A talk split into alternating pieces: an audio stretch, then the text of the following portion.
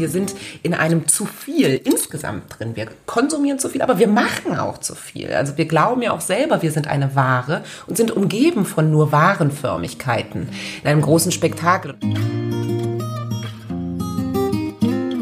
Hallo und herzlich willkommen zu Sinneswandel, dem Podcast für persönliche und gesellschaftliche Transformation. Mein Name ist Marilena Behrens und ich freue mich sehr, dich in der heutigen Folge begrüßen zu dürfen. Zeit ist Geld. So lautet die Formel unserer Leistungsgesellschaft. Aber wie wäre es wohl, dieses Dogma nicht für bare Münze zu nehmen? Einfach mal auszubrechen, raus aus dem Hamsterrad des Müssens und rein in das Karussell des Könnens. Genau diese Frage hat sich auch mein heutiger Gast Greta Taubert gestellt. Und sie hat sich auf die Suche begeben. Nach mehr Zeit und nach den Ideen, die auch jenseits der Geldlogik funktionieren. Wie zum Beispiel Tauschgemeinschaften, Kommunen und alternative Lebensformen. Ihren einjährigen Selbstversuch, den hat sie in einem Buch festgehalten. Mit dem Titel Im Club der Zeitmillionäre. Ein Plädoyer für ein neues Verständnis von Reichtum, für einen Momentanismus, wie sie es nennt, anstelle des Finanzkapitalismus. Also reich an Momenten zu leben. Vielleicht sogar in einem ganz neuen System, einer ganz neuen Gesellschaft. Greta Taubert ist Autorin und freie Journalistin. Und wir haben uns in Leipzig getroffen und ich habe diese Gelegenheit genutzt, ihr ganz viele Fragen zu ihrem Selbstversuch und vor allem dessen Konsequenzen für ihr Leben zu stellen. Bevor wir allerdings in das Gespräch einsteigen, möchte ich kurz darauf hinweisen, dass ein Sinneswandel nur mit und dank dir möglich ist. Über 80 Hörerinnen und Hörer sind bereits Mitglied auf Steady und ermöglichen meinem Team und mir dadurch die Finanzierung und damit auch die Produktion des Podcasts. Als Mitglied nimmst du außerdem automatisch an Verlosungen teil. In dieser Folge verschenken wir, wer hätte das gedacht, Gretas Buch im Club der Zeitmillionäre. Wenn also auch du Mitproduzentin des Podcasts werden möchtest, dann geh einfach auf steadyhq.com slash Sinneswandel oder etwas einfacher, schau einfach in die Show Notes, dort habe ich dir alles verlinkt. Nun wünsche ich dir erstmal viel Freude beim Hören und ich hoffe, du hast etwas Zeit mitgebracht.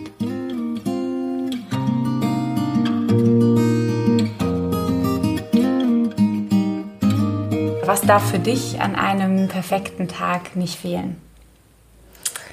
Mm, also du hast mich ja äh, aufgesammelt heute in meinem Café und tatsächlich ist das für mich die schönste Art, in einen Tag hinein zu starten. Einfach einmal rausgehen, einmal Wetter und Tageszeit, Wochenzeit, Jahreszeit spüren, sich selbst wieder spüren und ähm, eine Tasse äh, Cappuccino trinken, die einfach mir gehört. Das, äh, das ist so für mich eine kleine äh, Wohlstandsübung und wenn wenn ich das gemacht habe, dann ist das eigentlich immer ein guter Tag oder eine gute Eröffnung. Ja.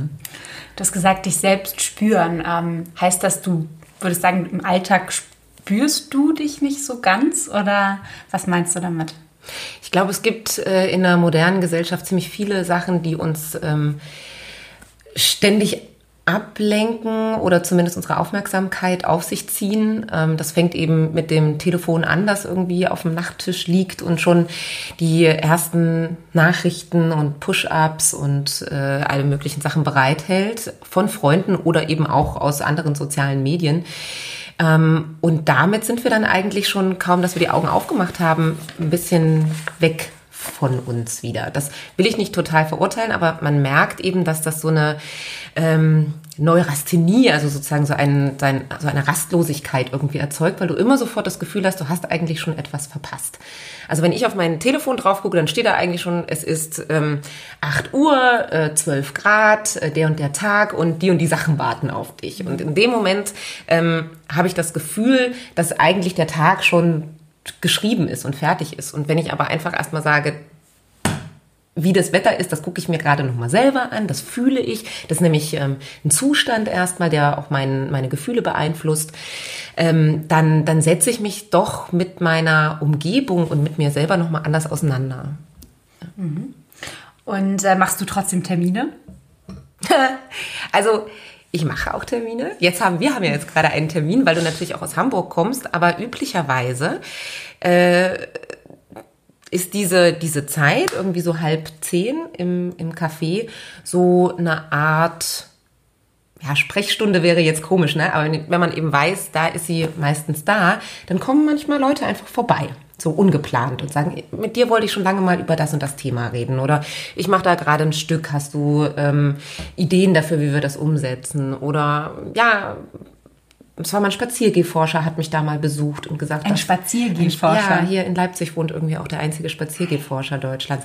Und dann saß er irgendwie plötzlich da und gesagt, du hast doch gesagt, du machst da so eine Sprechstunde. Ich so, ja, toll. da ist wirklich jemand da und es war ein ganz fantastisches Gespräch.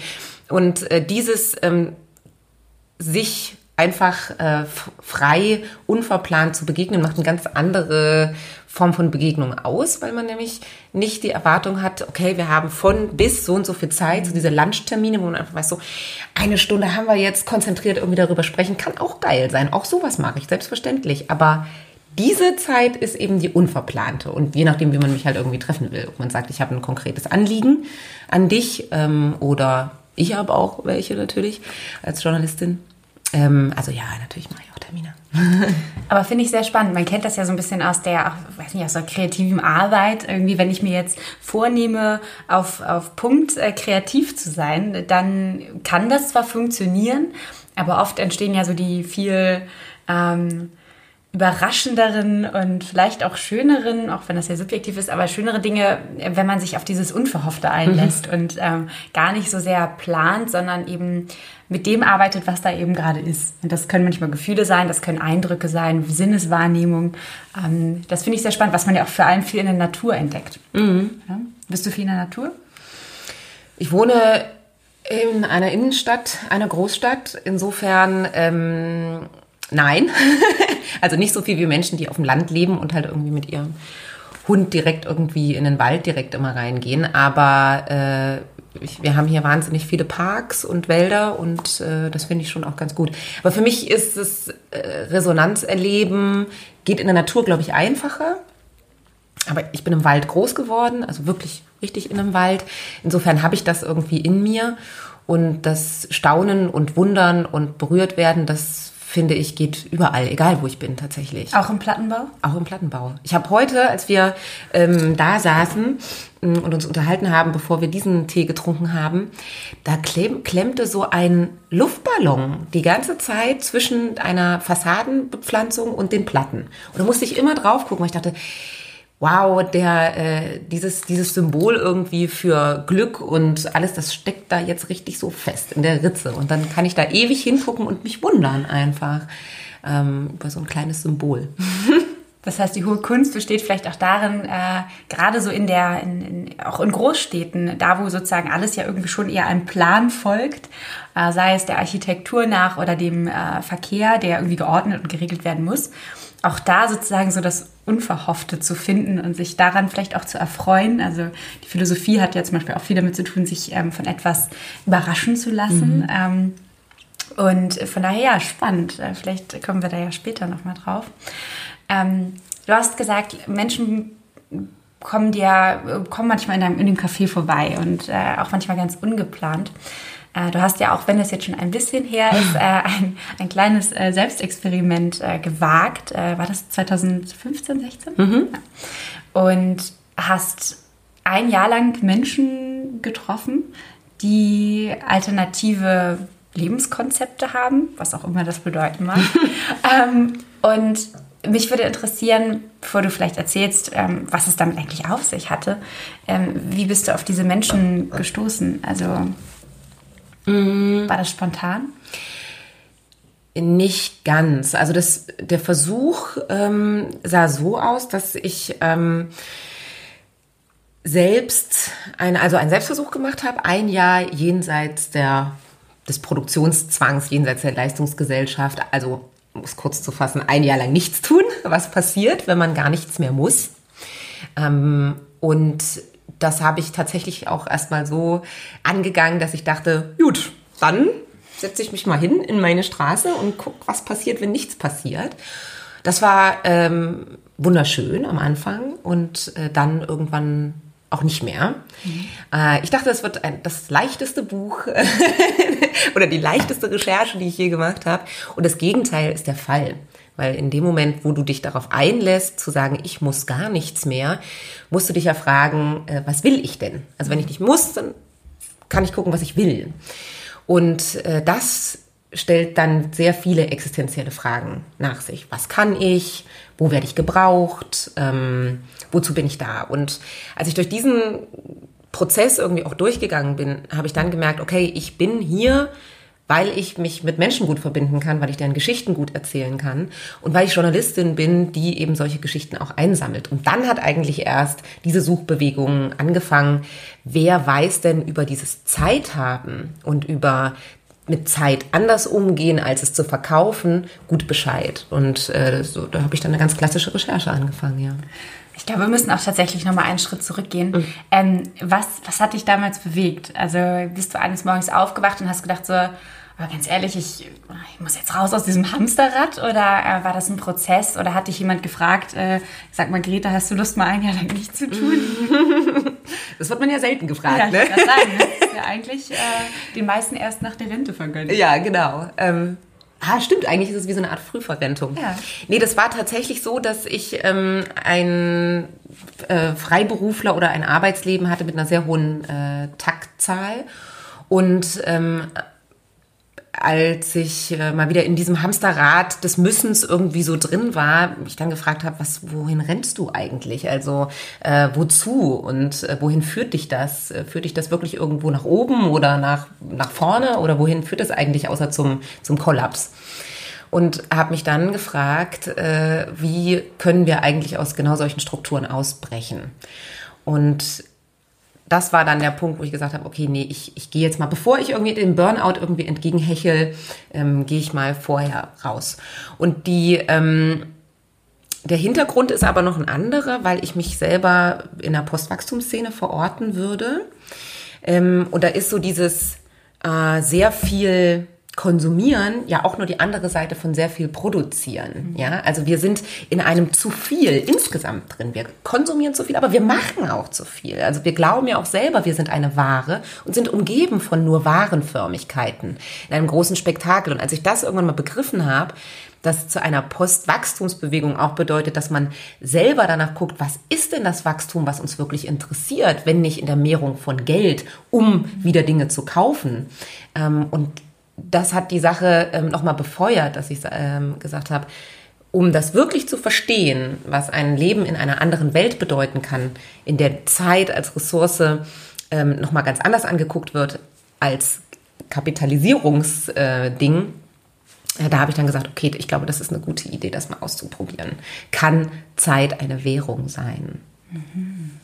Und dann bist du einfach auf einen äh, Verlag zugegangen oder wie kann ich mir das vorstellen? Hast dir dann deine Idee gepitcht? Ja, äh, naja, bei mir wachsen Themen oftmals erstmal so, dass ich äh, gucke, was äh, möchte ich denn, was interessiert mich eigentlich so als Thema. Das heißt, es gibt den Auslöser, nämlich ich habe überhaupt keinen Bock mehr irgendwie in dieser Welt irgendwie hier so rumzurennen wie ein kleiner Hamster, der irgendwie von allen getrieben wird.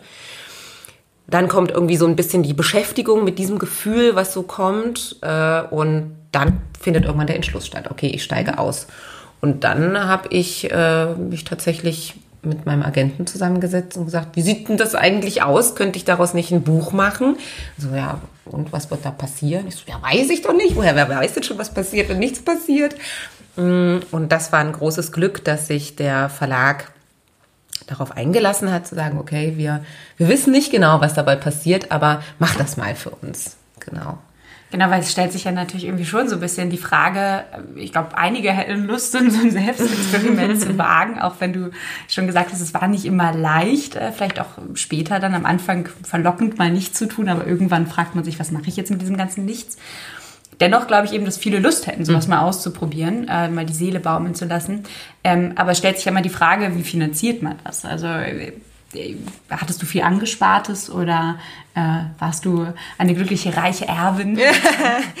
ähm, ja, reiche, äh, das wäre schön. Nee, ähm, ich habe tatsächlich von diesem Vorschuss gelebt. Das ist äh, in etwa so in der Höhe eines Grundeinkommens. Also das war auch so die erste Thematik, mit der ich mich mhm. auseinandergesetzt habe. Magst du vielleicht ähm, einmal sagen, für die, die äh, das Grundeinkommen, denen das jetzt gerade gar nicht sagt? Also das bedingungslose Grundeinkommen ist ein Konzept, dass man sagt, äh, jeder Mensch hat äh, erstmal das Recht auf eine materielle Absicherung, die nicht an Bedingungen geknüpft ist. Und das wird im Moment immer so in der Höhe von 1000 Euro etwa veranschlagt, wo man sagt, okay, äh, das braucht man als Existenzminimum und alles andere, was du dann aus deinem Leben machst, mit deinem Leben machst, mit deiner Zeit machst, das ist eine, eine äh, freie Entscheidung.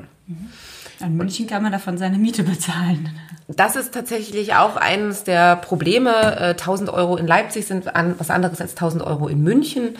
Äh, 1000 Euro für einen Studenten oder eine Studentin sind was anderes als für irgendwie äh, einen, einen Unternehmer oder so. Also das Konzept hat viele unterschiedliche Ausprägungen noch. Womit geht man um? Gibt es das vielleicht auch nur für Miete oder was anderes? Aber ich habe erstmal gesagt, okay, äh, diese 1000 Euro, darauf lasse ich mich jetzt einfach erstmal ein. Mhm. Ähm, und, und probiere das aus. Und da habe ich eben auch Menschen getroffen, die zum Beispiel Grundeinkommen verlosen oder auch die Grundeinkommen bekommen haben von dem Verein, äh, mein Grundeinkommen, mhm. der das verlost. Mm, ich habe auch Menschen getroffen, die selber ausgestiegen sind und gesagt haben, ich mache ein Crowdfunding ähm, im Internet und sage, ich möchte so eine Art äh, Jahr frei haben, in dem ich meinen Projekten irgendwie Raum geben kann. Äh, Levan Bro, das ist ein Architekt, der zum Beispiel Tiny Houses baut äh, mhm. äh, für Geflüchtete auch und mit Geflüchteten zusammen, die also so empowern möchte und hat gesagt, wenn ich jetzt weiter in meinen anderen Arbeitsstrukturen drin hänge, dann kann ich nicht an dieser Idee weitermachen. Und hat dann im Netz gefragt, würdet ihr mir das fanden? Ich habe Menschen getroffen, die das unter ihren, in ihrem Freundeskreis und mit ihren Eltern gemacht haben, die gesagt haben, pass mal auf, ich will mich neu orientieren, könnt ihr mir da weiterhelfen? Also es gibt so ganz unterschiedliche Varianten auch, wie äh, solche, ähm, solche Zeitwohlstandsjahre zusammenkommen können. Sehr spannend. Muss man ja aber sagen, äh, die, die 1000 Euro, die waren bei dir ja nicht ganz bedingungslos. Mhm. Ne? Die waren ja doch immer noch irgendwie an das Buch geknüpft. Ähm, mich würde interessieren, was, was hast du denn, wie war das, als du quasi die ersten 1000 Euro auf deinem Konto hattest, von denen du ja, scheinbar ja leben konntest? Was, was hast du, du erstmal gemacht? Was war das erste? So. Nicht. ja, nicht. Also, ähm, ich habe äh, mich auf so eine Bank gesetzt in dieser Straße. Mm, ab Mai kommt da die Sonne so ganz gut hin. Und da habe ich dann immer so meinen ersten Kaffee getrunken und dann habe ich äh, mich mit dem Konzept Warten auseinandergesetzt und äh, nichts tun. Ähm, Theoretisch und auch praktisch? Richtig, ich habe da meine Bücher auch mit hingenommen, Bataille, Georges Bataille, irgendwie gloriose Verschwendung. Warum ist eigentlich genau dieses Punk-ähnliche auf der Straße sitzen, so ein, so ein großes Widerstandszeichen. Mhm. Ja, und äh, hab ich, da kann man, kann man sich sehr gut festlesen an solchen Theoretikern, äh, die dir erzählen, dass das Konzept der Verweigerung ein ganz äh, revolutionäres ist, weil in dem Moment, wo ich sage, ich möchte lieber nicht, ja, also ähm, vom, von Bartleby, der eben auch äh, zur Irritation aller immer alles ablehnt und sagt, nein, nein, ich, ich, ich möchte lieber nicht. Vielen Dank, ihr könnt mich mit eurem Geld und mit diesen ganzen anderen Sachen locken, aber ich, ich nicht. Mhm. Ich bin zufrieden mit dem, was ich habe.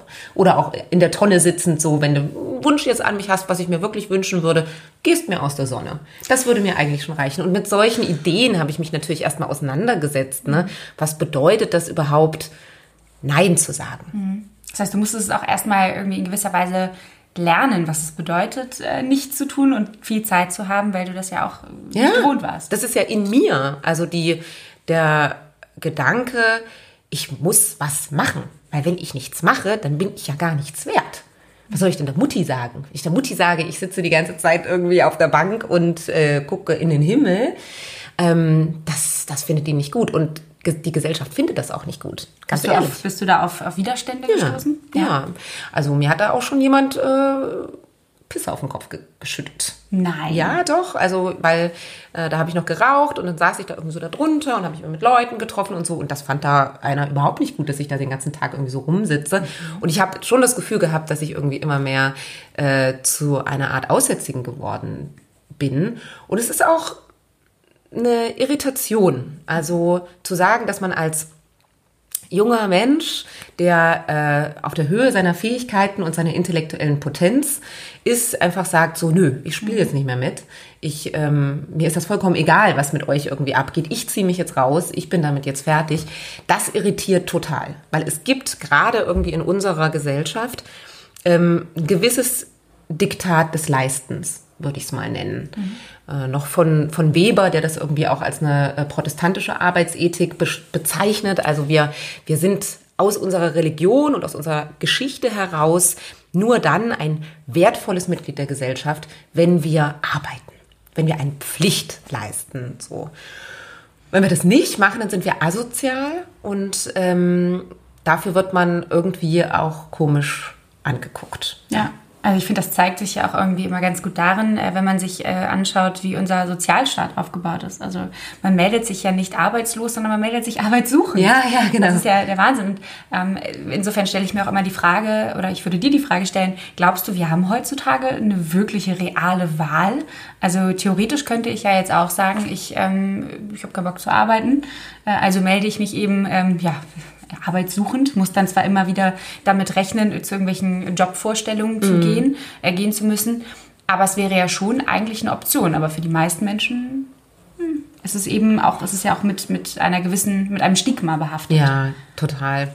Also eine wirkliche Wahlfreiheit haben wir nicht, weil wir ja unsere Miete bezahlen müssen und weil wir ja irgendwie äh, an Essen rankommen mhm. müssen. So. Aber da gibt es ja die vom, vom, vom Staat, kann, könnte ich Genau, ja, aber die ist, ja, die ist ja an Bedingungen geknüpft. Also du musst dich ja dann jedes Mal irgendwie wieder in irgendwelche äh, Umschulungsmaßnahmen hineinbegeben und dich bewerben. Und wenn du das nicht machst, dann wird dir das Existenzminimum gekürzt. Was soll das denn? Also wie kann man denn da vom Minimum noch was kürzen? So, das ist Menschen, eine menschenverachtende Praxis.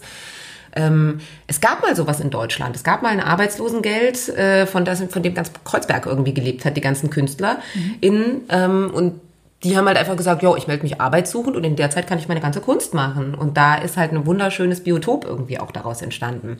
Das wäre ganz einfach Sanktionspraxis cutten, ja, und einfach sagen, okay, äh, gib mal den Leuten so viel Vertrauen, dass sie nicht die ganze Zeit auch arbeitslos, arbeitssuchend oder eben arbeitsunwillig oder wie man auch immer denn die Terminologie hat, ähm, bleiben wollen, sondern dass die, die machen schon was. Aber die arbeiten vielleicht nicht in den 9-to-5-Jobs irgendwie acht Stunden am Tag, sondern die, jeder sucht sich irgendwie sein Format, wie er vielleicht auch am besten und am sinnvollsten sich in Gesellschaft einbringt. Und dieses Vertrauen gibt's aber in diesem Land nicht. Und ähm, es ist aber trotzdem nicht unmöglich. Also in, während dieses Jahres für im Club der Zeitmillionäre habe ich ja eben genau die, ich nenne die Zeitmillionäre, getroffen, die sich halt so ihre Wege suchen, ja, um ähm, ja eben nicht nichts zu machen. Darum geht's dann halt nicht. Das war bei mir auch nur so diese erste Stufe das Nein sagen zu lernen, weil nach dem Nein kommt das Ja. Mhm. Das, das heißt, Leute, du, du würdest wahrscheinlich auch glauben, oder glaubst du, dass die meisten Leute, wenn wir jetzt angenommen, wir hätten ein bedingungsloses Grundeinkommen, würden vielleicht am Anfang viele sagen, okay, fuck it all, ich äh, mache jetzt ja. mal eine Pause. Und dann aber nach einem gewissen Zeitraum, der wahrscheinlich sehr subjektiv ist oder individuell, würden die meisten sagen, okay, ich, ich habe jetzt Lust, wieder mal irgendwas zu machen, mich einzubringen und dann sich so ihren Weg ja. suchen werden? Ja, die Produktivität wird schon sinken. Das äh, glaube ich schon. Die ist auch bei mir insgesamt ein bisschen gesunken. Also jetzt so auch im äh, Long Term mhm. sozusagen, weil ich einfach nicht mehr Effizienz als das Wichtigste erachte, ne? sondern mir erlaube, äh, mir für Gespräche Zeit zu nehmen oder für äh, Kontakte und Begegnungen oder ja für irgendwie ein Engagement in ökologischer oder anderer Hinsicht. Das braucht halt dann auch alles Zeit. Also du verschiebst deine Prioritäten auf jeden Fall, wenn die Freiheit einmal da ist. Weil, ähm, und dadurch ist so ein bisschen die Produktivität an dem, was ich ansonsten in meinem Job gemacht habe, auf jeden Fall gesunken. Jetzt würde ich nicht von mir auf alle schließen wollen, aber das zeigen ein bisschen so Untersuchungen oder Case Studies, dass die Produktivität ein bisschen sinkt. Aber ist das so schlimm? Also ich meine, wir wissen halt einfach, wie viel äh, Quatsch auch produziert wird und wie viele Menschen irgendwie in ihren Büros und äh, Ämtern rumsitzen und irgendwie ihre Zeit da absitzen, weil es halt so sein muss. Man muss halt acht Stunden am Tag arbeiten. Also wie, wie leben Leute, die acht Stunden am Tag in irgendeinem Büro sitzen? Wie, wie kriegen die überhaupt so ihr Leben hin? Ähm, wie kriegen die Arztbesuche oder Einkäufe oder all, all das Leben irgendwie so hin? Ähm, Manche finden das vielleicht auch gut oder sagen, ich will drei Tage richtig, richtig viel arbeiten und dann will ich irgendwie vier Tage frei haben. Andere sagen, ich will jeden Tag ein bisschen was arbeiten. Äh, und was willst du denn überhaupt schaffen? Das muss man sich auch erstmal fragen. Und ich glaube, es gibt also jede Menge Zeug, das man in Deutschland äh, anders gestalten kann und sich wirklich fragt, ist das in Zukunft noch eine Gesellschaft, die so sehr auf Arbeitskraft aufgebaut ist? Oder werden das eben auch viel Maschinen übernehmen? Wird das irgendwie die Technologie übernehmen? Und was machen wir denn dann mit diesen ganzen Arbeitskraftpotenzialen? Wenn du darauf jetzt eine Gesellschaft nicht vorbereitest, ähm, dann wird es wieder über, über Zwang gelöst werden müssen. Ne? Also sich jetzt vielleicht schon mal Gedanken zu machen, wie ist denn das eigentlich, wenn ich mehr Zeit mit meinen Kindern verbringe, wenn ich irgendwie mehr mich um Care-Aufgaben äh, Gedanken mache und die halt nicht in Heime abschiebe, sondern halt selber zeitliche Potenziale dafür habe. Äh, wenn ich mich irgendwie um nachhaltiges Essen kümmere, das ist alles aufwendig. Das kostet alles Zeit, aber wir müssen uns über solche Sachen Gedanken machen, weil wir das in Zukunft brauchen werden. Und dafür müssen zeitliche Ressourcen frei werden ich stelle mir auch immer die Frage, was tatsächlich, äh, wenn, wenn die Digitalisierung jetzt weiter voranschreitet und wir vielleicht tatsächlich so in diese Situation kommen, dass Maschinen einen großen Teil vor allem der wahrscheinlich prekären Arbeit irgendwie erledigen. Gibt ja auch bestimmte Berufe, wo man sagt, Moment, möchte ich, dass das eine Maschine macht? Möchte ich, dass eine Maschine im Kindergarten mhm. auf die Kinder aufpasst? Genau. Ähm, aber ich meine, das würde ja auch gleichzeitig bedeuten, dass wir den Berufen, die dann nicht von Maschinen durchgeführt werden, auch wieder mehr Wertschätzung gegenüberbringen müssten, wenn ähm, es dann vielleicht auch so sein sollte, dass äh, wir überhaupt neue Anreize schaffen müssen, dass Menschen ähm, überhaupt arbeiten gehen, weil ähm, Arbeitskraft ja auch teurer dann äh, mhm. wird tatsächlich. Mhm. Ähm, mm, hast du Hast du von äh, Michael Ende Momo gelesen? ja, also es ist schon sehr lange her, aber. Ja. Ich bin dadurch, ähm, als ich mich ein bisschen auf unser Gespräch äh, vorbereitet habe, bin ich, äh, musste ich mich daran wieder erinnern und ich habe mal ähm, ein kleines Zitat daraus mitgebracht, ähm, was ich gerne einmal kurz vorlesen möchte. Also du kennst es ja wahrscheinlich. Ähm, und zwar schreibt Michael Ende, es gibt ein großes und doch ganz alltägliches Geheimnis. Alle Menschen haben daran teil. Jeder kennt es, aber die wenigsten denken je darüber nach. Die meisten Leute nehmen es einfach so hin und wundern sich kein bisschen darüber. Dieses Geheimnis ist die Zeit. Es gibt Kalender und Uhren, um sie zu messen. Aber das will wenig besagen, denn jeder weiß, dass einem eine einzige Stunde wie eine Ewigkeit vorkommen kann. Mitunter kann sie aber auch wie ein Augenblick vergehen. Je nachdem, was man in dieser Stunde erlebt. Denn Zeit ist Leben. Und das Leben wohnt im Herzen. da kann man schon mal äh, ein bisschen drüber sinnieren. Ähm, würdest du sagen, äh, man, man kann seine, seine Lebenszeit auch verschwenden? Geht das? Das ist eine sehr gute Frage. Kann man seine Zeit verschwenden? Das ist ja mm. schon ein endliches Gut. Ja, auf jeden Fall. Also dann also wenn man etwas verschwendet, dann bedeutet das erstmal im Umkehrschluss, dass es etwas gibt, das richtig ist. Ne? Also da müssen wir ein Konzept sozusagen von richtig und falsch haben. Und falsch wäre sozusagen verschwendet und richtig ist irgendwie der, der für sich richtig Verwandte. Ja? Und ähm, das ist ja total subjektiv. Also erstmal, wer ist diese Institution, die das sagt? Ich glaube, dass die Gesellschaft schon ein Bild davon hat, richtig und falsch verwendete Zeit. Und dass wir natürlich auch für uns selber ähm, herausfinden sollten, was für uns sich richtig und falsch anfühlt. Das ist aber nicht statisch. Das ist nämlich das Vertrackte daran. Was sich manchmal richtig anfühlt, ist in dem anderen Moment falsch. Ja, also komplett nur zu sagen, ich, ähm, äh, ich glaube, dass meine Aufgabe im Leben ist, Geschichten zu schreiben, Bücher zu schreiben und irgendwie damit rauszugehen und Leute zu inspirieren. Kann man jetzt mal an einem Punkt so festhalten. Aber dann gibt es wieder Momente, wo ich sage, nein, ich bin hier, um ähm, mit meiner Familie irgendwie äh, Erlebnisse zu schaffen, um denen irgendwie einen Raum von Schönheit einzurichten. Ähm, und so eine, was weiß ich, eine weibliche Caring-Arbeit, der mehr Zeit zu geben. Auch das kann teilweise von Feministinnen oder so total ähm, verurteilt werden. Und im anderen Bereich, sage ich da, ist ein hedonistisches Lustprinzip irgendwie das, was ich auch toll finde. Die stehen nebeneinander und das eine kann mal richtig und mal falsch sein. Und das ist sehr, sehr schwierig. Deswegen ist dieses, was ist verschwendete Zeit? Ähm, oder eben auch, ich sitze auf einer Bank und trinke nur meinen Kaffee. Das könnte man ja auch als verschwendete Zeit irgendwie annehmen, weil in der Zeit hätte ich ja auch produktiv sein können. Entweder mit der Familie Zeit verbringen können oder eben an, den, an der publizistischen Karriere irgendwie sitzen können oder irgendwie ein Feld bestellen können. Aber nein, ich sitze nur da. Aber trotzdem würde ich sagen, war es keine verschwendete Zeit in diesem Sinne. Also das ist äh, sehr tricky, äh, diese Frage tatsächlich zu beantworten. Ähm,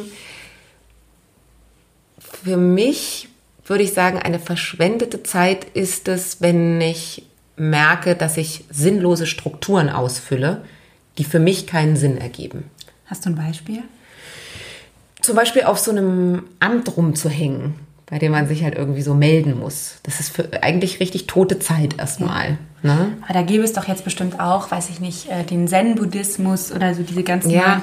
neuen ähm, Achtsamkeits- oder was ist neuen, aber diese Achtsamkeitspraktiken, äh, da ist ja auch gerade, kann man merken, ein, ein großes, ein, ein Wunsch nach mehr Entschleunigung, den man da beobachten kann.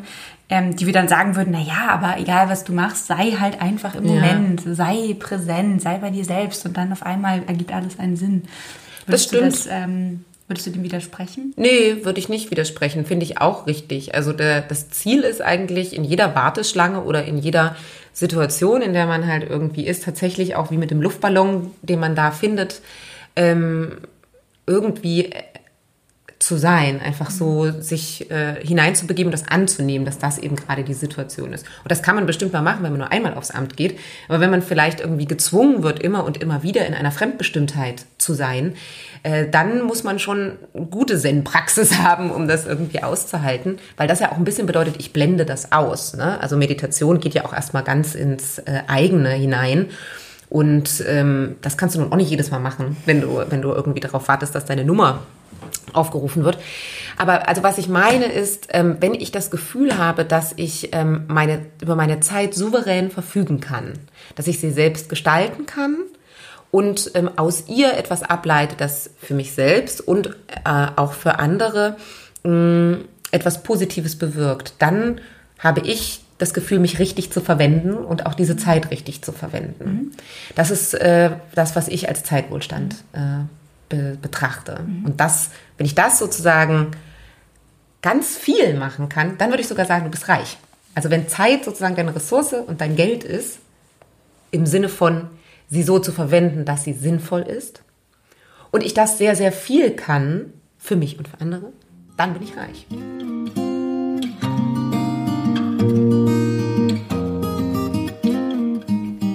In dieser kleinen Unterbrechung möchte ich dich kurz darauf hinweisen, dass es den Podcast nur mit Hilfe deiner Unterstützung geben kann.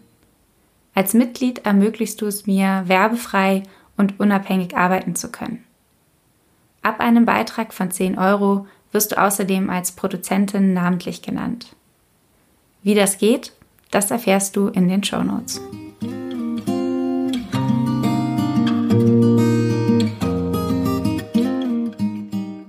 Das heißt auch vielleicht mich selbst eben als, als als Subjekt empfinden und nicht als reines Objekt, was einem, einem, einem Zweck dient, sondern ich bin selbst ein Zweck und ich kann, wie du so schön gesagt hast, frei, äh, in einem Rahmen eben frei über meine Zeit verfügen ähm, und so ein, ein Gefühl der Selbstwirksamkeit auch entwickeln, was eben für viele Menschen äh, vielleicht auch nicht mehr besteht, weil einerseits der Zwang der Arbeit da ist, weil sie ansonsten ihr Leben nicht bestreiten können und auf der anderen Seite glaube ich auch der Zwang immer größer wird, eben zu konsumieren oder auch mhm. mit seiner Zeit was Sinnvolles anzustellen, weil die Auswahl an Möglichkeiten mittlerweile so groß ist. Also ich weiß nicht, wie es dir geht, aber wenn ich, ähm, also ich bin sehr oft resigniert, wenn es darum geht, meine Freizeit manchmal zu mhm. gestalten weil ich, weil ich von diesem Überangebot einfach extrem mhm. überfordert bin und dann dazu neige, entweder wieder in bestimmte Gewohnheiten zu verfallen, also dann einfach sage, also das muss jetzt gar nicht negativ sein, aber ich, ich lese dann einfach oder gehe in die Natur, Punkt. Da muss ich mich nicht großartig entscheiden, außer welches Buch ich lese. Ähm, aber wie siehst du das? Also mit dieser wachsenden Anzahl an Möglichkeiten, weil sich Zeit für etwas zu nehmen bedeutet ja auch immer Nein zu irgendwelchen mhm. anderen Dingen zu sagen und eben mich dann auf dieses eine einzulassen. Mhm. Ich habe das Gefühl, das wird immer schwieriger. Ich fand das ähm, interessant. Ich habe, bevor ich dieses, diesen Produktionsstreik gemacht habe, habe ich einen Konsumstreik gemacht. Ne? Also ich bin ein Jahr aus der Konsumgesellschaft ausgestiegen und habe gesagt, wie kommst du eigentlich zur Rande, wenn du nichts mehr einkaufst? Also nicht mehr einfach immer nur Geld, Ware, Geldware, wenn du diesen Austausch irgendwie durchbrichst. Das war extrem interessant. Wie kann ich mir das vorstellen? Ähm, du musstest ja auch irgendwas essen. Hast du denn alles selber angebaut oder? Teilweise ja. Ja, genau. Bin, ähm, also das ist eine long story.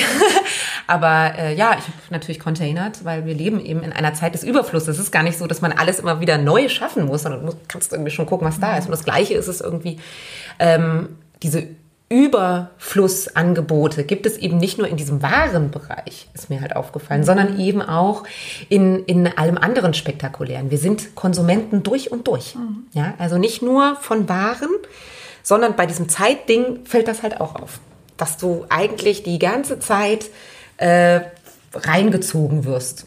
Und ähm, dich davon abzukatten, kannst du auch nicht immer machen, weil du bist ja ein soziales Wesen. Du willst ja irgendwo auch von deinen Freunden, von deinen äh, von deiner Familie, von deinem beruflichen Umfeld und so irgendwie auch eingebunden sein. Das ist wichtig.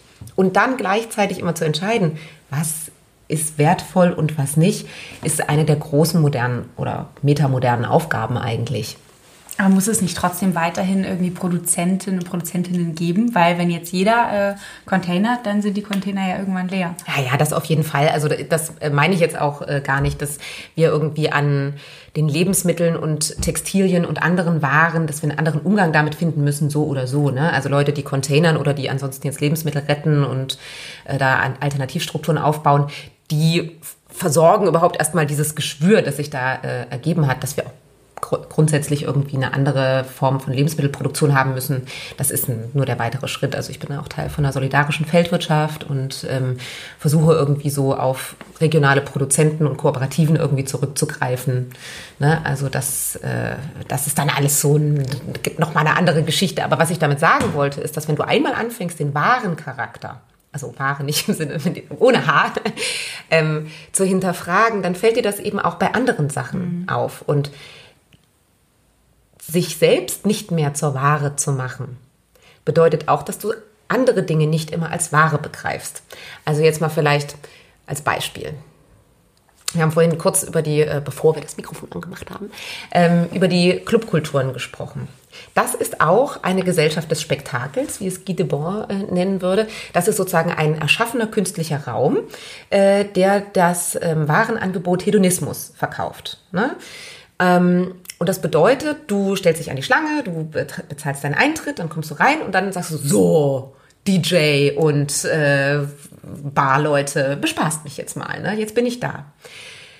Solche Partys kann ich kaum mehr ertragen, äh, weil es äh, äh, grausam ist, ne? weil du mit Leuten stumpfsinnig quasi nebeneinander stehst, die dann darauf warten, dass der Drop kommt. Na gut, kann auch schon geil sein.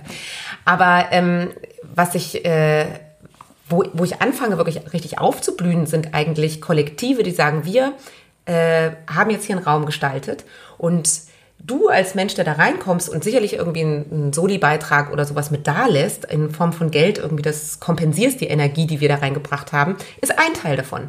Aber du begreifst dich selbst als die Party, die du mitgestaltest, indem du Geschenke dabei hast, in denen du irgendwie, keine Ahnung, ähm, äh, diesen, diesen Raum irgendwie zu einem Schönen machst, indem du Leute auf die aufpasst, dass es denen gut geht, dass du sie versorgst, dass du, weißt du, halt einfach nicht nur sagst, die Party, die kommt auf mich zu, sondern ich bin die, ich gebe etwas. Und wenn du das war jetzt nur ein Beispiel mhm. aus dem Partykontext, aber wenn du mit dieser Haltung eigentlich rangehst, dass du sagst, die Welt ist nicht dafür da, damit sie mich bespaßt, weil ich der Konsument nicht vor, bin. Nicht vorgefertigt, ne, sondern genau. da ist noch was, was ich selber irgendwie mitgestalten kann. Äh, würde ja aber auch bedeuten, dass ich mich eben auf dieses, wir hatten vorhin schon kurz über Hart und Rosa gesprochen, also auf dieses und diese Unverfügbarkeit annehme. Also dass, äh, dass vielleicht auch nicht alles irgendwie ähm, Begriffen. Nicht alles muss irgendwie im Detail schon erschlossen sein, sondern da darf auch was sein, was noch offen ist, ja.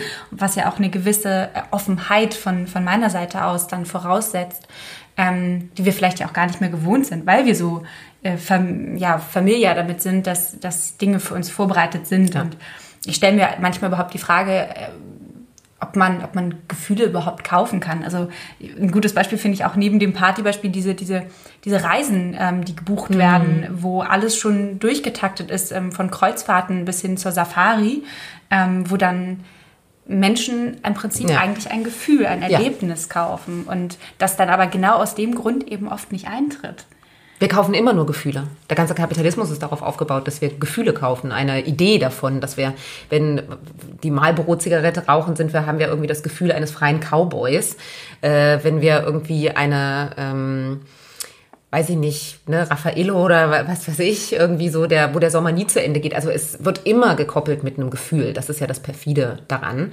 Und es hat sich aber eben ausgeweitet, dass wir gar nicht mehr noch ein Produkt dazu brauchen, sondern dass es nur noch um das Gefühl geht. Ne? Ähm, und diese, äh, dieser Ausverkauf der Gefühle, das wird schon seit den 60ern irgendwie kritisiert an unserem System. Und es gibt eben diese, diese Gegenbewegung, die Achtsamkeitsbewegung oder so, die sagt, setz dich jetzt mal wirklich damit auseinander, äh, was du da eigentlich gerade unter der Nase hast. Aber selbst die wird schon wieder ausverkauft. Das ist so das Dilemma daran, weißt du, du hast eine Gegenbewegung, wie Street Art, wie Achtsamkeitsbewegung, die sagt, nee, ich mache nicht mehr mit und sofort äh, kommen äh, 15 Magazine dazu auf den Markt und irgendwie Workshops zum Thema Achtsamkeit und irgendwie die das Schnüffelkissen, das dich irgendwie wieder in den Moment holt für irgendwie 15,99 oder so. Da ich so nichts verstanden. Weißt du, also das äh, Auf der anderen Seite bringt das ja vielleicht auch Menschen damit in Kontakt. Also ich, ich weiß gar nicht, ähm, also Yoga habe ich, glaube ich, auch erstmal auf so einer, also auf einer sehr individuellen Ebene kennengelernt, bin dann aber auch eine Zeit lang in diesen ganzen Achtsamkeitstrend so ein bisschen versunken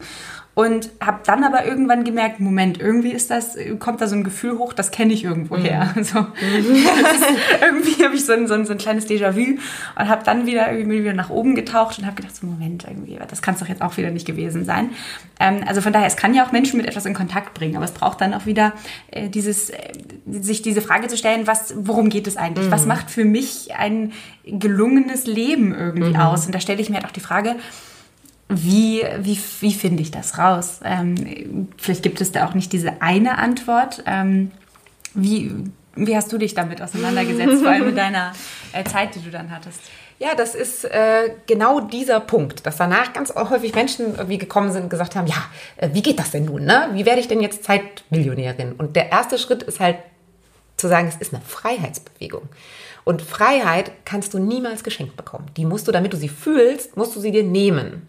Und dieser Emanzipationsprozess, durch den, das ist traurige Nachrichten, aber du müsst ihr wirklich selber gehen. Aber die gute Nachricht ist, es macht wirklich Spaß.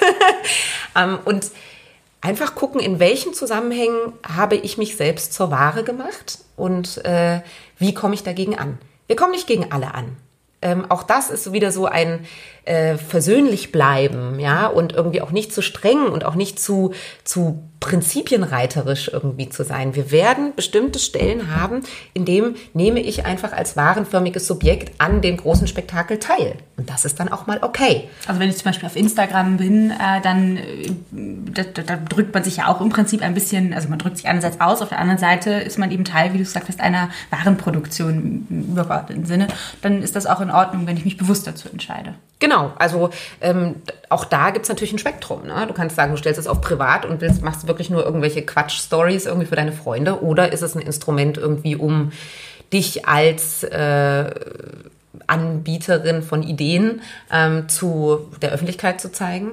Wie weit bist du bereit dafür zu gehen? Wie viel gibst du davon auch her? Das ist ähm, in der Niels Boeing hat es mal Symbolbearbeitung genannt. Wir alle sind Symbolbearbeiter. Wir schaffen nichts mehr wirklich selber, ja, so was man dann hier auf den Tisch stellen kann. Oh, doch.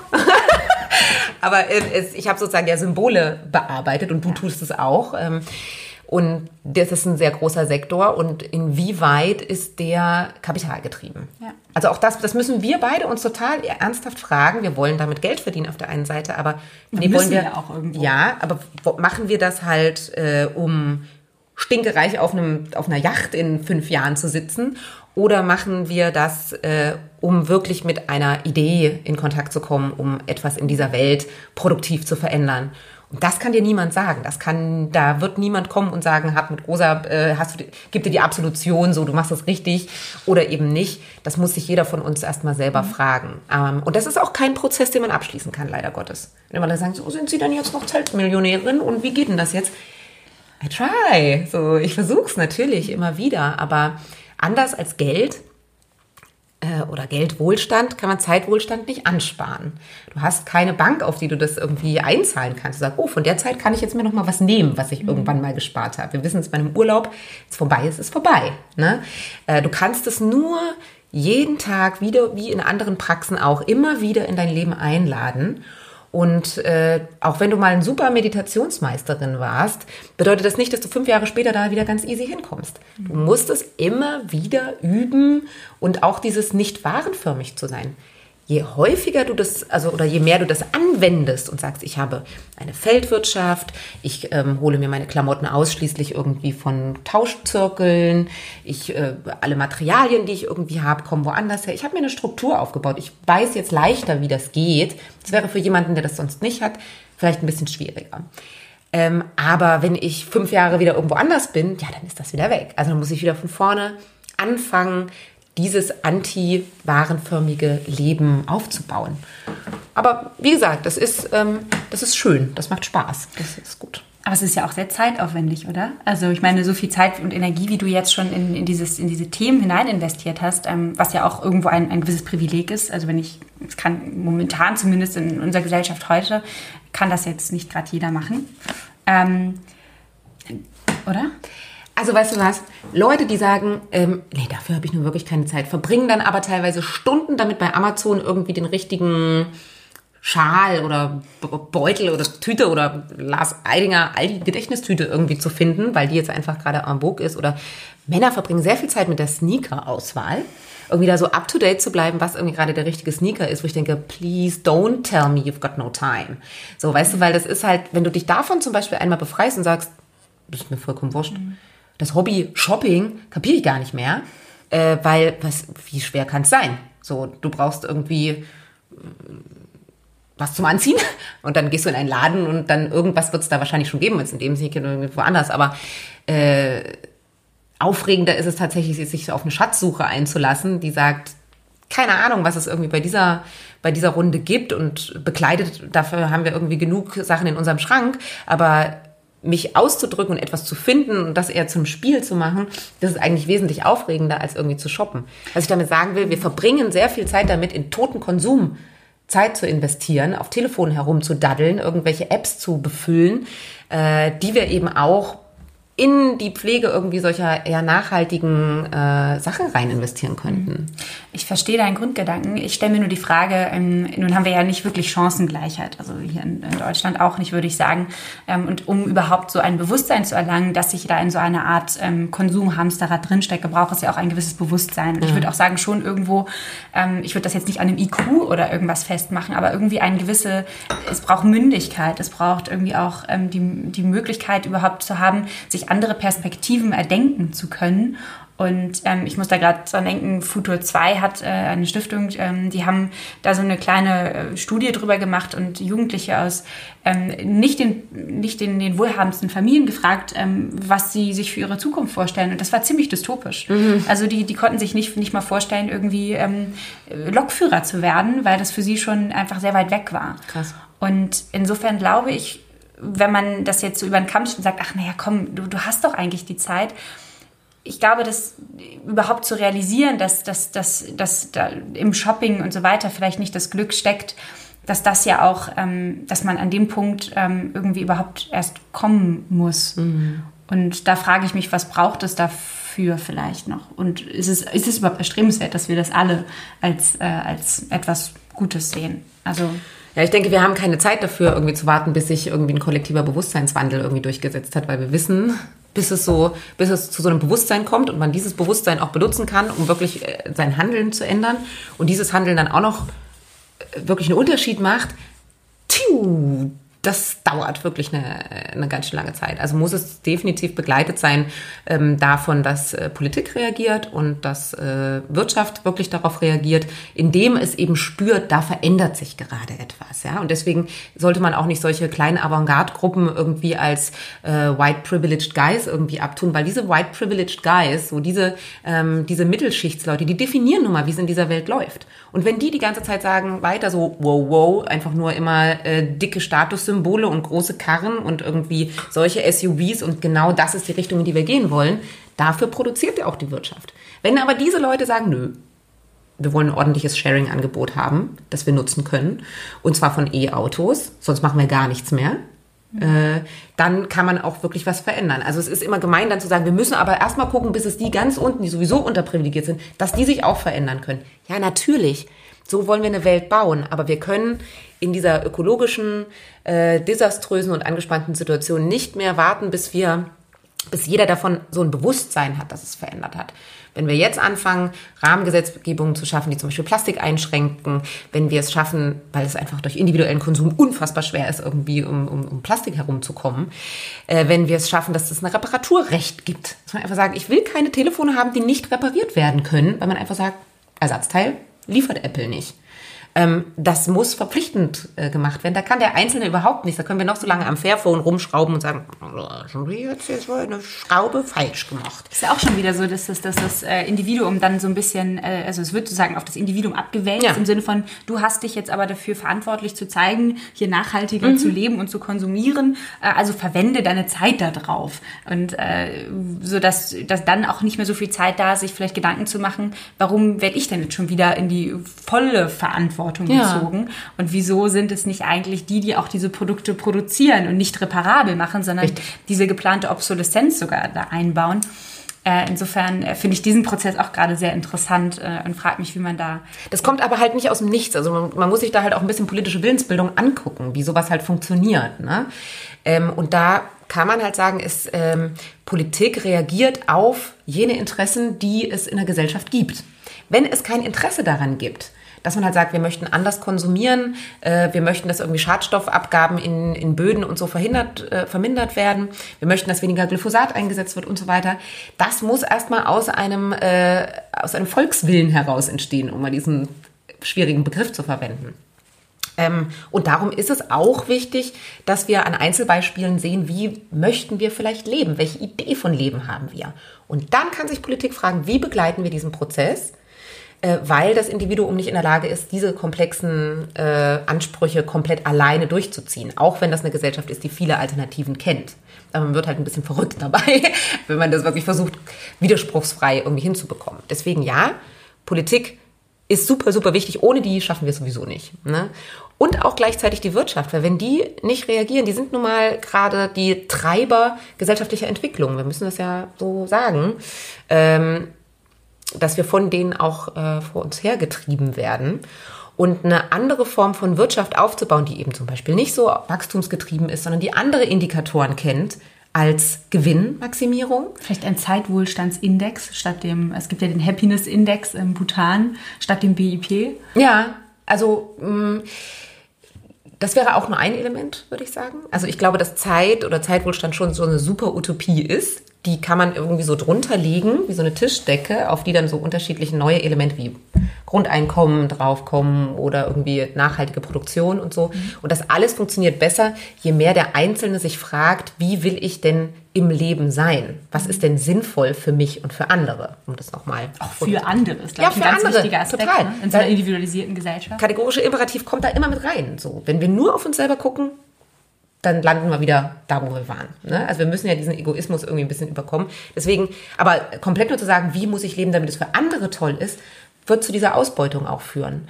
Also äh, das erlebt man schon bei AktivistInnen äh, viel, die sich für nachhaltiges Wirtschaften eingesetzt haben oder für soziale Gerechtigkeit, die brennen auch daran aus, weil sie nicht ein bisschen noch Self-Care halt betreiben und sich fragen, wie möchte auch ich gut leben können. Das muss in Einklang gebracht werden. Das ist ganz wichtig.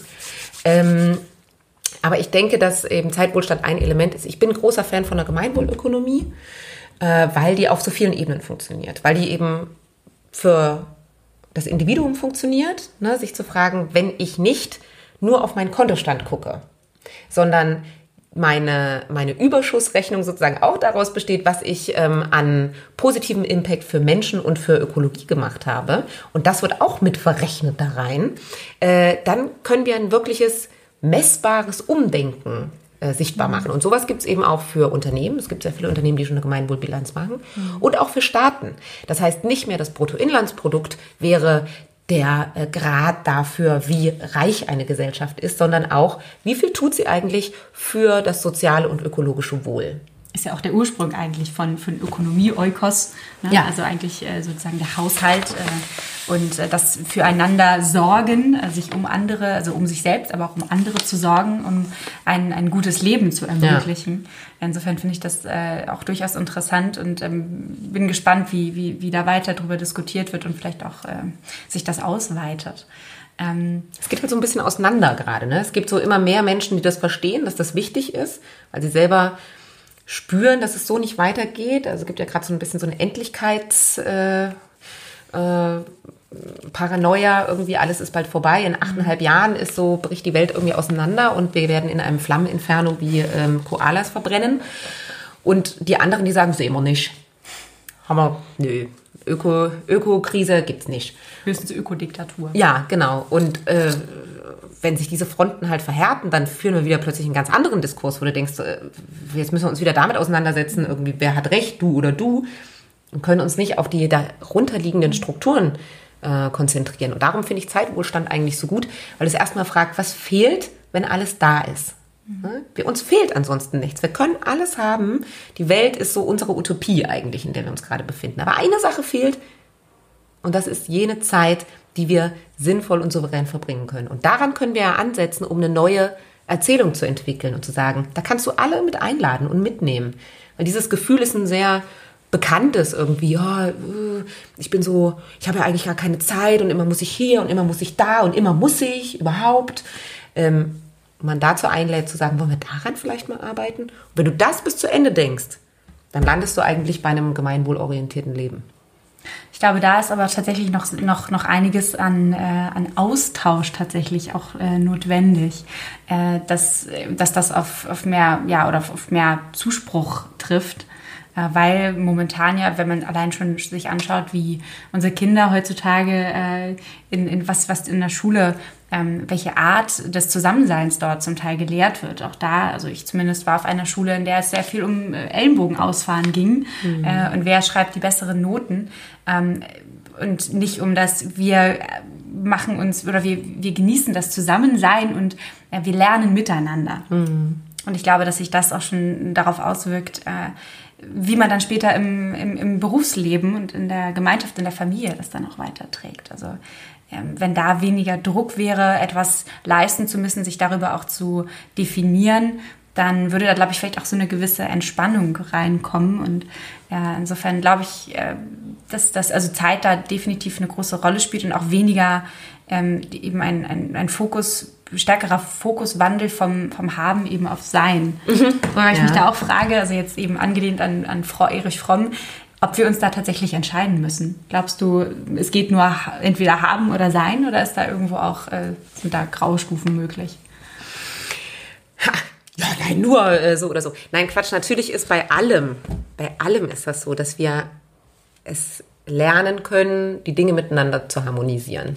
Das ist äh, total grundlegend. Auch im Übrigen zwischen dem äh, Verhältnis Konkurrenz und äh, äh, Kooperation. Also der Mensch hat auch beides in sich. Der will sich manchmal messen, der will manchmal auch der Beste sein. Ähm, und der hat aber auch das, die Möglichkeit, ähm, sich, sich kooperativ mit Menschen zusammenzuschließen, hat das Bedürfnis danach irgendwie zusammenzuwachsen. Zwischen ich und wir, total wichtig, da zwischen irgendwie gut zu verhandeln ähm, und eben auch zwischen haben und sein. Es gibt manche Dinge, materielle Grundlagen, wenn die nicht gesichert sind, dann brauchen wir irgendwie den, den Seinsdiskurs nicht zu führen, mhm. weil der dann zum, zum Luxusdiskurs irgendwie wird. Aber sozusagen nur das Haben anzugucken, ohne das Sein, funktioniert halt auch nicht. Also alles steht immer im Verhältnis zueinander und die Weisheit ist halt das eine oder das Wichtige in beidem zu erkennen und zu harmonisieren. Und nochmal, das sind alles dynamische Prozesse. Es gibt da keine abschließende Antwort darauf. Und wenn jemand sich ähm, in einem Podcast oder in einem Buch oder so hinsetzt und sagt, ich habe, ähm, ich habe eine neue Narration, ich habe eine neue Idee, dann werden wir ganz schnell irgendwie an einer neuen Ideologie rankommen. Und wir sind jetzt in einem Zeitalter, das ist komplex. Alle Ideen sind gleichzeitig da. Ähm, alle Lebensentwürfe können nebeneinander stehen. Ähm, die verfügbar. Grenzen sind alle offen. Wir können überall hin. Alles ist immer verfügbar, genau. Ähm, wow, so alles, alles, alles, immer nebeneinander. Ne? Und das können wir, glaube ich, nicht mehr wirklich zurückdrehen. Das wird jetzt da sein. Und die Aufgabe für eine junge Generation ist es, zu lernen, mit der Komplexität umzugehen und nicht die Mauern aufzubauen und zu sagen, ich möchte es aber lieber einfacher haben. Ich Keine Komplexitätsreduzierung im Sinne von alles oder nichts. Genau. Ich möchte mich jetzt nur mit meiner Identität beschäftigen als Deutscher oder Deutsche oder ich möchte mich als Vegetarier oder Veganer irgendwie ausschließlich damit auseinandersetzen, weil wenn ich das geklärt habe, dann habe ich alles geklärt. So, nein, alles ähm, im Fluss irgendwie auch lassen zulassen, akzeptieren und gleichzeitig aber nicht nur passiv sein. Ne? Das ist ja immer ein bisschen so die Gefahr, zu sagen, ich akzeptiere und bleibe deswegen passiv. Mhm. Nein, ich begreife es als einen dynamischen Prozess, an dem ich teilnehme. Und das äh, ist schwierig und das wird einem nicht sofort gelingen, aber äh, das sehe ich eigentlich als einzige Möglichkeit, wie wir in Zukunft sinnvoll miteinander zusammenleben können ich denke immer, das erfordert ja auch ein, ein, ein wirklich hohes Maß an Vertrauen. Einerseits mir gegenüber, auch dass ich aber von anderen, sei es der Gesellschaft, äh, meinem Umfeld irgendwie gehalten werde, wenn ich mal mit dieser Ambivalenz und mit dieser ähm, Komplexität mal nicht zurechtkomme. Mhm. Und ähm, ich glaube, da fehlt es auch tatsächlich oft, weil ähm, weil eben diese, diese, diese Angst vor dem Abstieg, wenn ich nicht, äh, nicht die, die, die immer weiterlaufe, mhm. äh, dann, dann, dann werde ich zurückgelassen. Und ich glaube, mhm. dass, äh, da, da kann so etwas wie ein bedingungsloses Grundeinkommen zum Beispiel, ähm, kann halt Hilfe oder eine, eine ja, Hilfe schaffen, in dem Sinne, dass man weiß, okay, wenn ich jetzt mal, sei es mal vielleicht mal mhm. einen Monat nicht 100 Prozent, 180 Prozent gebe, dann bin ich nicht unten durch. Ja, total. Also das wäre, ne, also deswegen diese materielle Ausstattung ist definitiv irgendwie ein Punkt dazu, um solche ähm, Veränderungsprozesse zu ermöglichen. Aber das Gehaltensein, das geht halt auch noch weiter. Ne? Also von 1000 Euro ähm, oder wie hoch die Summe am Ende auch ist, entsteht nicht automatisch das Gefühl, ähm, dass ich mich aufgehoben und frei fühle. Das ist, glaube ich, ich meine, hast du dein Kindergeld je gespürt, wenn du das überwiesen bekommen hast oder ich glaube, ich habe das nie überwiesen bekommen, aber ähm, nee, nee. Also für mich war es tatsächlich immer, also ich bin, hatte das Glück, sehr be, be, behut, nee, behütet, genau, behütet aufgewachsen zu sein, auch noch als Einzelkind. Ähm, für mich hat Geld tatsächlich einen sehr, sehr geringen Stellenwert immer mhm. gehabt. Erst als ich dann auf eine sehr privilegierte Schule gekommen bin und plötzlich gemerkt habe, huch, irgendwie hier spielen, sind ganz andere Werte, mhm. irgendwie haben hier eine Relevanz, äh, habe ich gemerkt, was es bedeutet, Geld zu haben oder auch Geld nicht zu haben. Mhm. Ähm, Genau, es entsteht sowieso erst im Vergleich. Das meine ich. Das wird das, äh, so ein Grundeinkommen nicht verändern. Ne? Also weil äh, dieses grundsätzlich irgendwie wird irgendwoher Geld überwiesen und das wird dann immer so mit reingerechnet und das ist so irgendwie da es ist, wird natürlich eh viel zu wenig sein. Es ist vollkommen wurscht, wie viele sein wird, aber es wird auf jeden Fall zu wenig sein, weil im Vergleich zu anderen ist es, fühlt es sich halt irgendwie anders an. Mhm. Wir nehmen materiellen Reichtum sehr stark über den, über das Verhältnis wahr und nicht über die absolute Summe, die da ist. Deswegen kann es dazu, also ein Grundeinkommen hilft dabei, äh, dass man sich nicht also dass man nicht in die totale Armut irgendwie reinstürzt und dass man sich so ein bisschen mehr fragen kann, was würde ich jetzt dann eigentlich tun oder kann oder souveräner irgendwie damit umgeht mit dem, was man tut, weil man weiß, man fällt nicht komplett hinten runter. Aber da musst du diesen Schritt irgendwie schon gegangen sein, dass du dich gar nicht mehr mit Leuten vergleichst, die halt irgendwie mehr oder weniger haben, weil du sagst, ich habe ja ein Existenzminimum, ich werde nicht verhungern. Das ist eine vollkommen andere Debatte, als wenn du mit Leuten zusammen bist, die halt sehr reich sind, weißt du? Und wenn das, das musst du trotzdem brechen, dieses, dieses Ding, ich möchte gerne sehr reich sein. Ich möchte gerne mit diesen Rich Kids spielen. Ich möchte gerne irgendwie eine Rolex haben und irgendwie den entscheidenden Sneaker irgendwie tragen.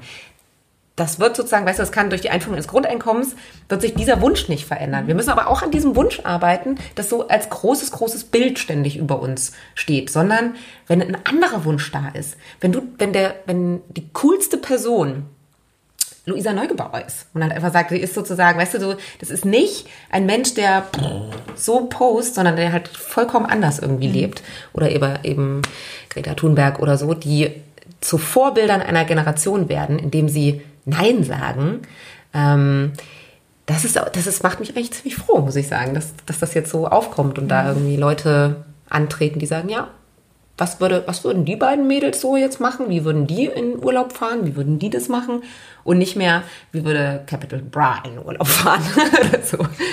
Aber würdest du sagen, dass solche Lebenskonzepte dann wieder über diesem äh, Geldwohlstandskonzept stehen? Also ist es, ist es ist, ein, ist so ein Konzept dann höher zu besser zu bewerten ähm, als jemand, der, der oder die sagt, ähm, ich habe Bock auf Porsche? Ähm, ich möchte überhaupt nicht der Scharfrichter irgendwie eines Lebensentwurfs sein. Ne? Das, äh, oh nee, so der moraline Richter oder die Richterin. Ähm, also ist es auch in Ordnung zu sagen, ich habe einfach, ich habe richtig Bock, reich zu sein? Ich habe auch Freunde, die irgendwie einen Fuhrpark haben. So, ne? Die einfach so. Er würde immer sagen, ich habe keinen Fuhrpark, ich habe einfach nur verschiedene Autos. Aber ich würde sagen, es ist schon ein Fuhrpark. Ähm, und deswegen kann das trotzdem ein Freund von mir sein. Ne? Äh, und ich habe auch Menschen, die noch nie im Leben irgendwie einen Führerschein besessen haben oder besitzen wollen, weil sie einfach sagen, wieso brauche ich denn ein Auto? Nee, das, äh, ich fahre sehr, sehr gerne Bus. Ähm, und auf diesem Spektrum, deswegen bewerte ich den Menschen nicht, also ich kann beide lieben, so. Mhm. Aber äh, ich finde es schon interessant, dass dann derjenige mit dem Fuhrpark immer wieder auch betont, was er ansonsten an einer anderen Stelle versucht, irgendwie positiv für die äh, Umwelt und Nachhaltigkeit zu machen. Und dass sowas überhaupt erstmal auftaucht auf der Agenda, das ist, das finde ich eine gute Richtung. Ja, das war vielleicht vor weiß ich nicht, 20 Jahren noch nicht so. Da hat jemand, der sich irgendwie im Restaurant so ein riesig fettes Steak bestellt hat. Das war halt vollkommen normal. Und heute merkst du in bestimmten Runden, dass es komisch ankommt, wenn du irgendwie vor Nachspeise alles irgendwie mit Fleisch irgendwie bestellt hast. Aber auch ähm, nur in einer, auch wenn das Wort äh, ja äh, nicht mehr so gerne gehört wird, aber auch nur in so einer Bubble, oder? Woanders ist noch völlig normal, dass da ja, auf dem Grill die 100 Würstchen draufgeknallt werden. Ja, aber auch das, es fängt an sich so ein bisschen. Ich meine, ich komme aus Thüringen ursprünglich. Ähm, ich bin sozusagen mit der Mettnuckelflasche aufgewachsen. Ähm, das ist so ganz normal, dass in der, ähm, dass einfach immer viel Fleisch auf dem Tisch steht. Und deswegen, ich komme halt eher aus einfachen Verhältnissen und bin nicht in eine, in eine, in eine Wohlstandsbubble reingeboren. Und wenn, wenn ich aber so mit meinen Cousins oder mit meiner Familie oder so darüber spreche, das ist immer ein sehr guter Indikator, wie weit sind eigentlich Ideen schon so runtergetröpfelt.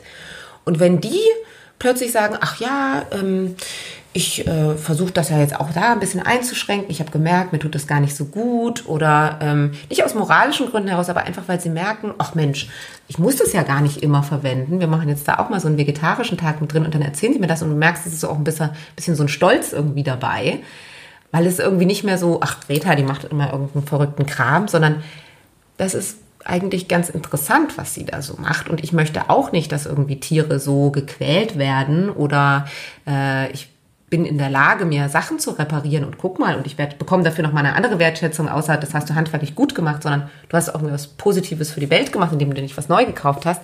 Da entsteht ein neues Selbstbewusstsein irgendwie, auch für Leute, die vielleicht nicht aus einer privilegierten Akademikerschicht kommen, sondern einfach, weil sie sagen, ja klar, ich kann das reparieren. Ja klar, habe ich das selber angebaut. Ja klar, kann ich irgendwie das auch. Also das ist vielleicht ein etwas längerer Prozess, aber ich würde da jetzt nicht sagen, dass, dass das nur in unserer Blase stattfindet. Das heißt, so ein Verzicht äh, vorzuschreiben ist dann vielleicht auch nicht die richtige, äh, der richtige Weg, sondern eher so dieses, vielleicht auch sich dieses spielerische Annähern, indem man äh, sich austauscht, indem man äh, vielleicht auch manchmal irgendwo mit aneckt und äh, etwas erstmal kritisiert und im zweiten Schritt dann erst merkt so, halt, Moment, irgendwie eigentlich äh, mache ich doch schon ganz viel von dem, was da irgendwie so als äh, für moralisch richtig äh, befunden wird, weil ich schon seit Jahren irgendwie ja. ähm, meine Sachen repariere und ähm, solche genau. Dinge. Eher über, immer über Empowerment und über ähm, Inspiration als über ähm, Urteilen und Strafen. Das ist, glaube ich, wichtig, weil dann fangen Leute plötzlich an zu sagen, ah, man will mir irgendwie etwas wegnehmen. Ähm, das funktioniert, glaube ich, nicht so gut. Viel schöner ist es tatsächlich, Leben durch Beispiel und irgendwie durch, ähm, also man nennt das ja immer so ein bisschen Nudging, ne? also so äh, Anreize schaffen, damit Leute irgendwie wirklich Spaß haben. Und das Ulkige ist, dass dieses Öko-Dasein schon lange nicht mehr irgendwie diese Nüchternheit der 70er, 80er Jahre irgendwie in sich trägt, ne, wo man wirklich irgendwie fahles Müsli irgendwie in die Hafermilch irgendwie reingegeben hat, sondern das ist ein richtig lustvolles Konzept geworden. Ähm, weil, das, da macht es uns der Kapitalismus manchmal schon fast wieder einfach. Weil einfach, wenn du so eine Tomate aus irgendwie der spanischen, spanischen Gewächshaus und eine Tomate, die halt irgendwie an deinem eigenen Strauch gewachsen ist, irgendwie so nebeneinander hast, dann schmecken die halt auch einfach anders. Oder frisch gekochte Sachen halt auch einfach irgendwie eine andere Konsistenz und so haben, als wenn du so fertig produzierten Kram hast. Und Kleidung, wie gesagt, ne, wenn du das irgendwie per Schatzsuche quasi ähm, dir eroberst, irgendwie eine andere Bedeutung, du einen anderen Bezug dazu hast, als das, was du halt irgendwie bei Primark dir in die Tüten reingestopft hast. Das ist, das meine ich, wenn du, du spürst die Verbundenheit zu den Produkten wieder, weil du sie mit eigener Zeit und mit eigenen Erlebnissen aufgewertet hast.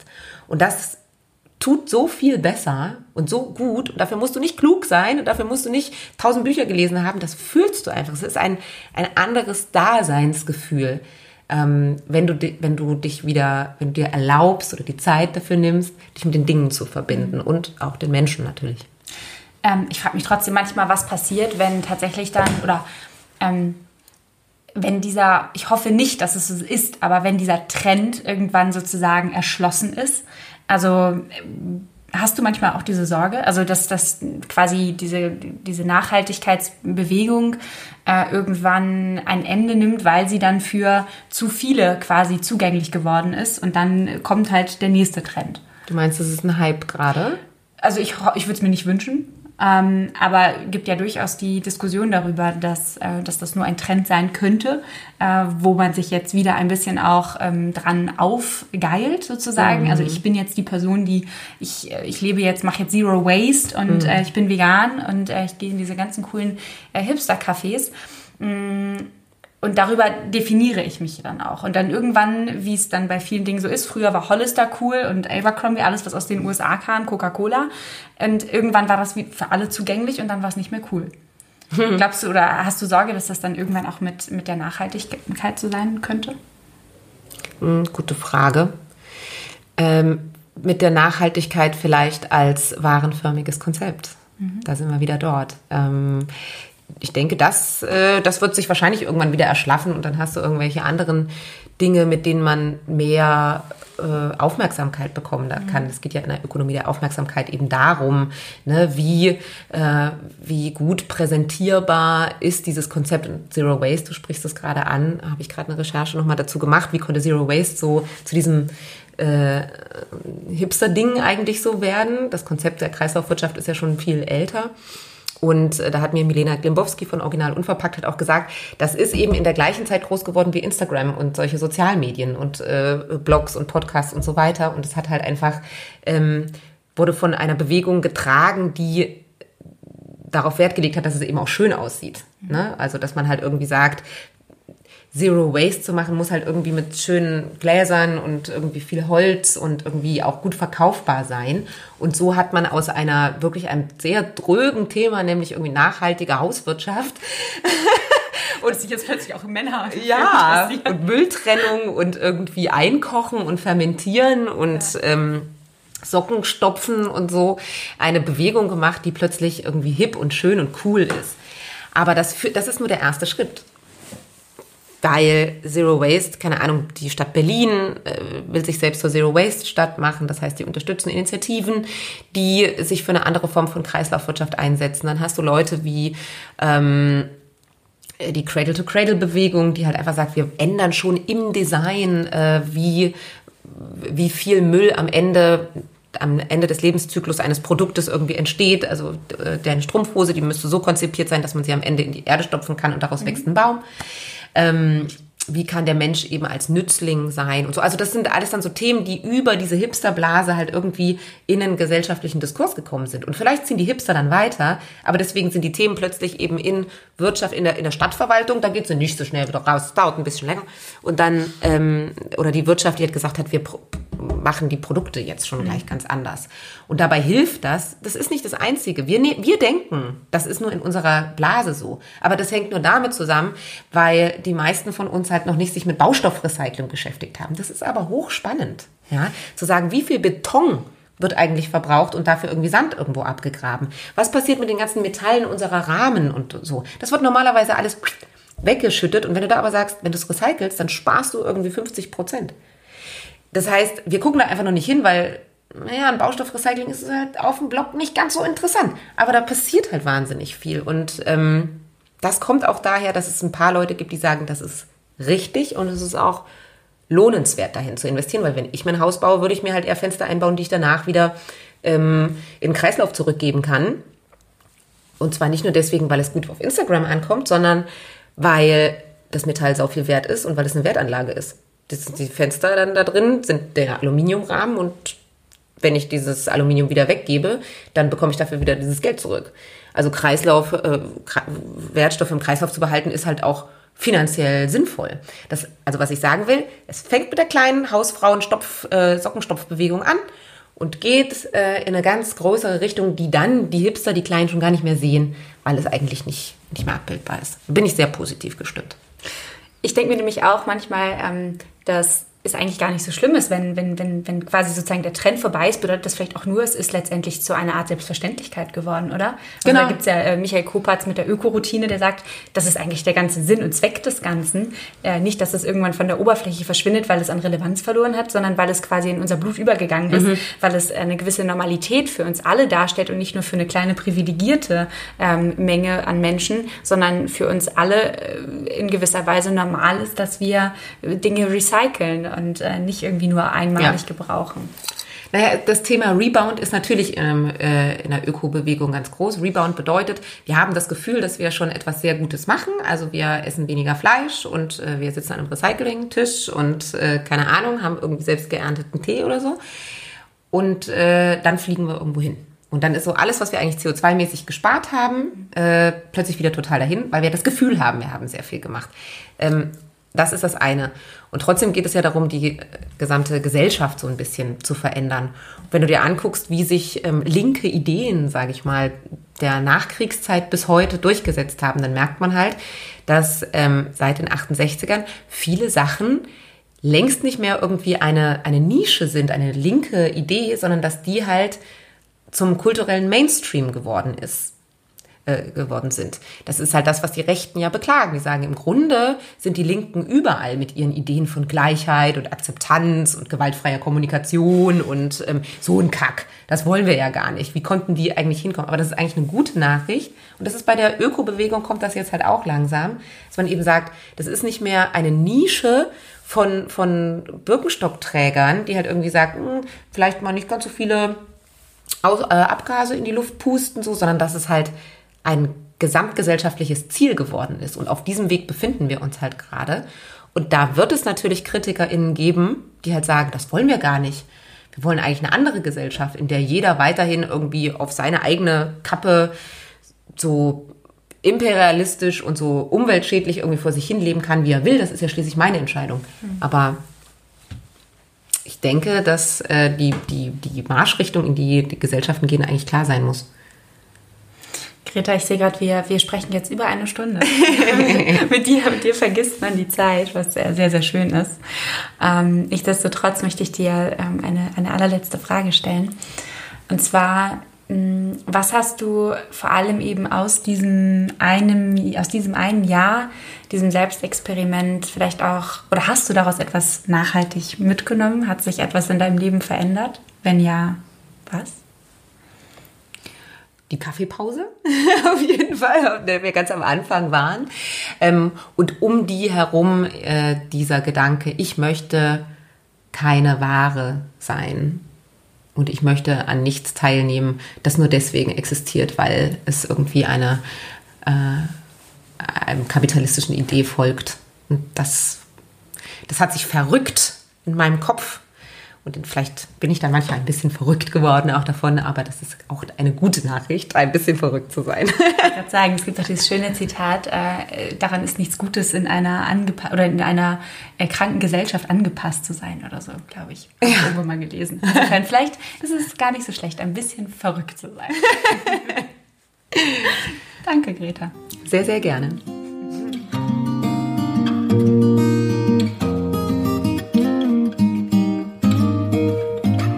Ich danke dir fürs Zuhören und hoffe, du konntest etwas aus dem Gespräch für dich mitnehmen.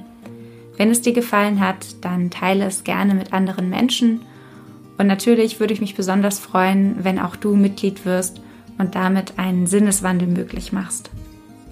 Alle Infos dazu findest du in den Show Notes und auf meiner Website marilenabehrens.de slash podcast. Ansonsten freue ich mich, wenn wir uns schon bald wieder hören bei Sinneswandel, dem Podcast für persönliche und gesellschaftliche Transformation. Bis bald und mach dir eine gute Zeit.